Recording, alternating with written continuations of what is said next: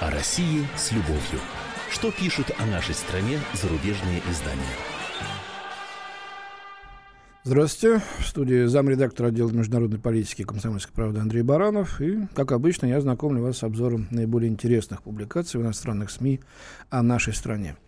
Ну, приближаются выборы в Госдуму. В следующее воскресенье, через неделю, да, все гадают за рубежом, что будет, чего ждать.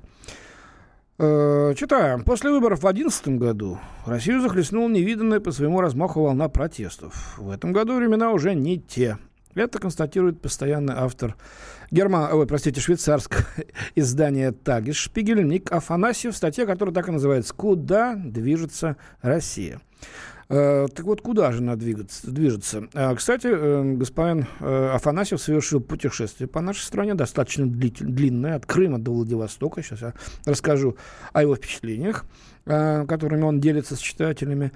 Вот что он пишет. Тема России одна из самых благодатных для дискуссии. Страна настолько полна противоречий, что строит мосты, которые больше разъединяют, чем объединяют.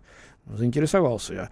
Оказывается, примером тому может служить Керченский мост протяженностью 19 километров, который объединит полуостров Крым с Россией и еще дальше отдалит Россию от Европы. Ну, метафора, может, и хлесткая, скажу как журналист журналисту, но, по-моему, некорректная и, простите меня, уж глупая, дальше некуда. Французские депутаты эм, едут и ехали в Крым, немецкие побывали, собираются итальянские. Трамп заявил, что попытки оторвать вновь Крым от России могут привести просто к глобальной войне. Так что не стоит говорить, что это как-то уж отдалить совсем а, а, Россию от остального мира. Да мы видели на саммите двадцатки, вот сейчас на Восточно-Азиатском саммите в Лаосе, что никакой изоляции абсолютно нет. Читаем дальше. С одной стороны, это сталкивает людей с разными точками зрения, с другой объединяет их в политическом плане как никогда. И прежде всего в самом Крыму, замечает Афанасий, вот как раз и говорит о Крыме. Как дела тут у нас, мы поймем, когда мост будет готов. Мы же отрезаны от всех, от Украины и от России, говорит водитель такси. Как обычно, это у нас главный источник для журналистов информации. Сел в такси и слушаешь, что говорят. Хорошо, что мы теперь принадлежим к России, говорит водитель. Здесь, по крайней мере, нет войны. Это, кстати говоря, аргумент железный. Посмотреть, сравнить с тем, что происходит сейчас в Донбассе, ДНР, ЛНР, подумаешь еще, как быть, строить мост или э, оставаться э, здесь э, под гнетом нас батальонов и правого сектора, запрещенного в России. Дальше читаем. В 2011 году после парламентских выборов россияне удивили весь мир и самих себя, протестуя против фальсификации на выборах. Ну, речь идет о протестах, продолжавшихся дня три на площади Болотной в Москве, в других городах, даже в Питере. Ничего подобного не было. И говорить о вот этом всплеске э, креативных классов, представителей креативного класса в столице, ну, это не значит говорить о том, что удивили весь мир, и вся страна там встала на дыбы. 18 сентября Россия снова выбирает парламент, однако на этот раз протест все равно, что мертв, говорится в статье. Жаркий летний день на мосту в центре Москвы, где в феврале 2015 года был застрелен оппозиционный политик Борис Немцов, стоит мужчина с седой бородой. За ним фотографии Немцова, цветы на асфальте. Нельзя только доставать российский флаг. Вот они, все они преступники, говорит он, этот мужчина с бородой, и указывает в сторону расположенного рядом Кремля. Точка. Вот аргументы, да? Картинка для читателей швейцарских, ну и вообще и западных. Вот они протесты в России. Там в Кремле преступники, а здесь честные люди с бородой. Власть то и дело пытается найти квадратуру круга. Настоящие дебаты, жесткие критика власти имущих и конкуренция идей, все это пусть будет, но при этом никто не сомневается в исходе выборов. Ну, спросите, пожалуйста, меня, а кто сомневается в исходе выборов Соединенных Штатов? Там демократическая и республиканская партия победит, но есть куча других партий, они тоже в дебатах участвуют, а некоторым они дают, особенно Ритьюм и Левым. Там тоже все запрограммировано. Один клан стоит богачей из одной партии, другой клан богачей из других, так сказать, ипостасей и компании стоит за другой партией. Вот и давай между ними. Э, а всех остальных тоже абсолютно не допускают к кормушке или к крулю, скажите так. Вот.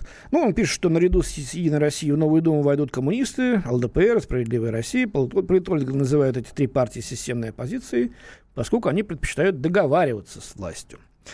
А по-настоящему оппозиционные партии в выборах хоть и участвуют, но, слава богу, что участвуют. Однако, согласно опросам авторитетного Левада-центра, не могут рассчитывать более чем на 1% голосов избирателей. Ну, кто виноват-то? Уважаемый Ник Афанасьев.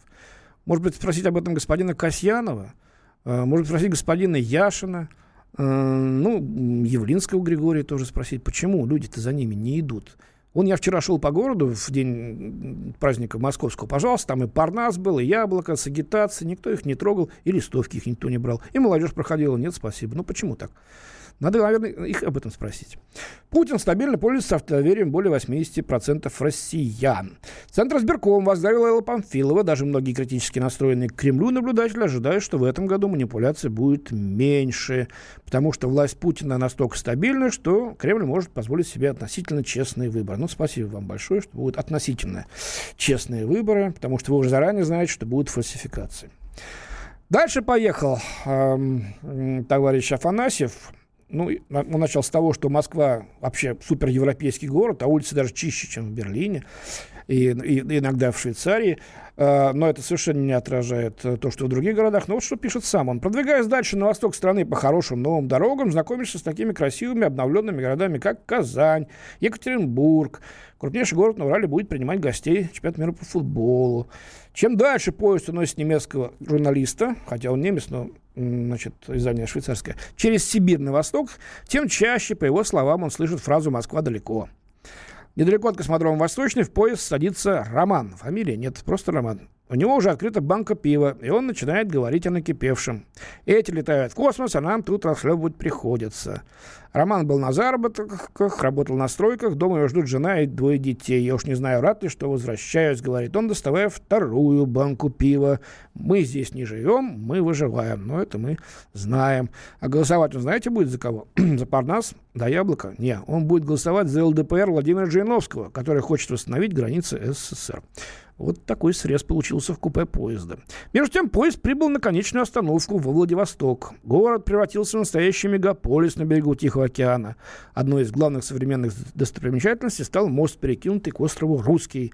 На стене, примыкающей к мосту, метровое изображение очертаний Крыма, такого далекого и близкого одновременно, и подпись «Остров Русский, Крым российский». Ну вот в этой фразе, по-моему, вся квинтэссенция того, что выборы 2018 года относительно предсказуемы, если, конечно, тут не, не произойдет что-то такого неожиданного, и э, ждать успеха триумфального оппозиции или серьезных протестов, подкрепленных хоть каким-то действительно фактическим материалом протестным, не приходится.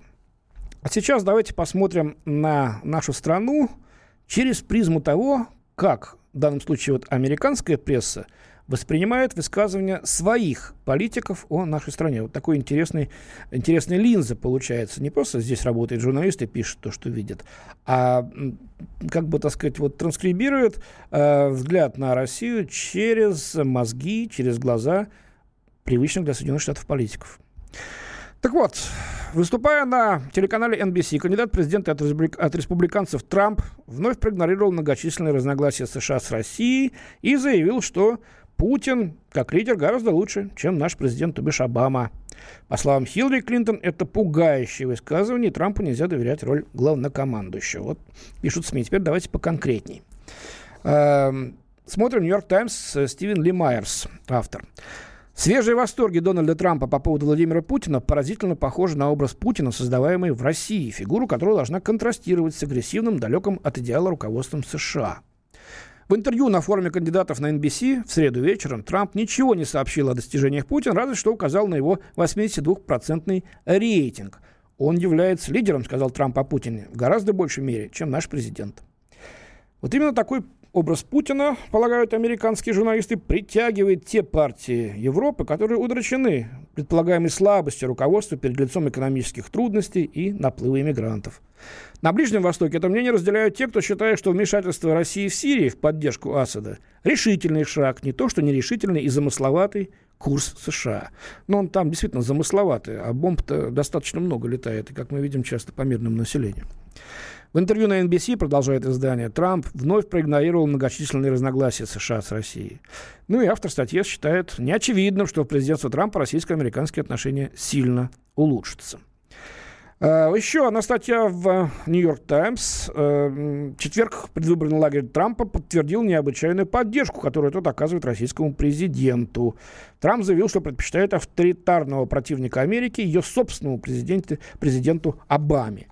Хиллари Клинтон э, раскритиковала, конечно, Трампа за это заявление. Вот, э, она, назвала его, она назвала его не просто непатриотичным и оскорбительным для нашего президента и народа нашей страны, а также ее главнокомандующего. Оно было пугающим, сказала она.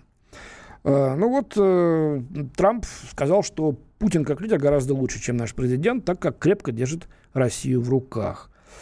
Э, автор статьи в «Нью-Йорк Таймс» отмечает, что эти заявления примечательны э, тем, э, что переходят все традиционные границы американских политических речей. Теперь давайте вот посмотрим, какова реакция других политиков. Спикер Палаты представителей Конгресса США Пол Райан пишет, что Владимир Путин агрессор, который не разделяет наших интересов. Представляете, вот какова аргументация? -то? Он плохой, потому что наших американских интересов не разделяет, а должен бы разделять. Э, а вот что эм, Буш не был агрессором в Афганистане, в Ираке, а Обама в Ливии, да Клинтон тот же в Югославии, что не были агрессором. Потому что там не все разделяли их интересы в этих странах. Они хотели собственные интересы обеспечивать, а американцам это не нравится. Wall Street Journal пишет, даже редакционный комментарий посвящает тому, что выборы президента США – это выборы главнокомандующего, по крайней мере, в вопросе о национальной безопасности президентская гонка сводится к выбору между хорошо нам известной историей отступления во всем мире, это Обама, и незнакомый нам неопытный темный лошадка, это Трамп, пишет газета. Как любит утверждать Обама, у Хиллари Клинтон больше опыта в сфере национальной безопасности, но это не лучший аргумент, поскольку она отчасти несет ответственность за воцарившийся при Обаме мировой порядок, говорится в публикации. Ну и сразу переходит к российскому фактору, куда же без нее -то. Россия, она говорит, как возрожденный ястреб, пишет издание. По-моему, она и не умирала, как ястреб. Она всю жизнь была такой. Ой, если не сказать про другую, а, уже, так скажем, млекопитающее. Вот, да гиена она, собственно. А, но она же была соавтором провалившейся политики перезагрузки с Россией. По мнению авторов, такую же двойственную позицию экс-госсекретарь занимает по Ирану, Ливии и Сирии. Что касается Трампа, то он демонстрирует столь малое познание о мире, что невозможно предугадать, какой будет его реакция в процессе овладения профессией, пишут журналисты.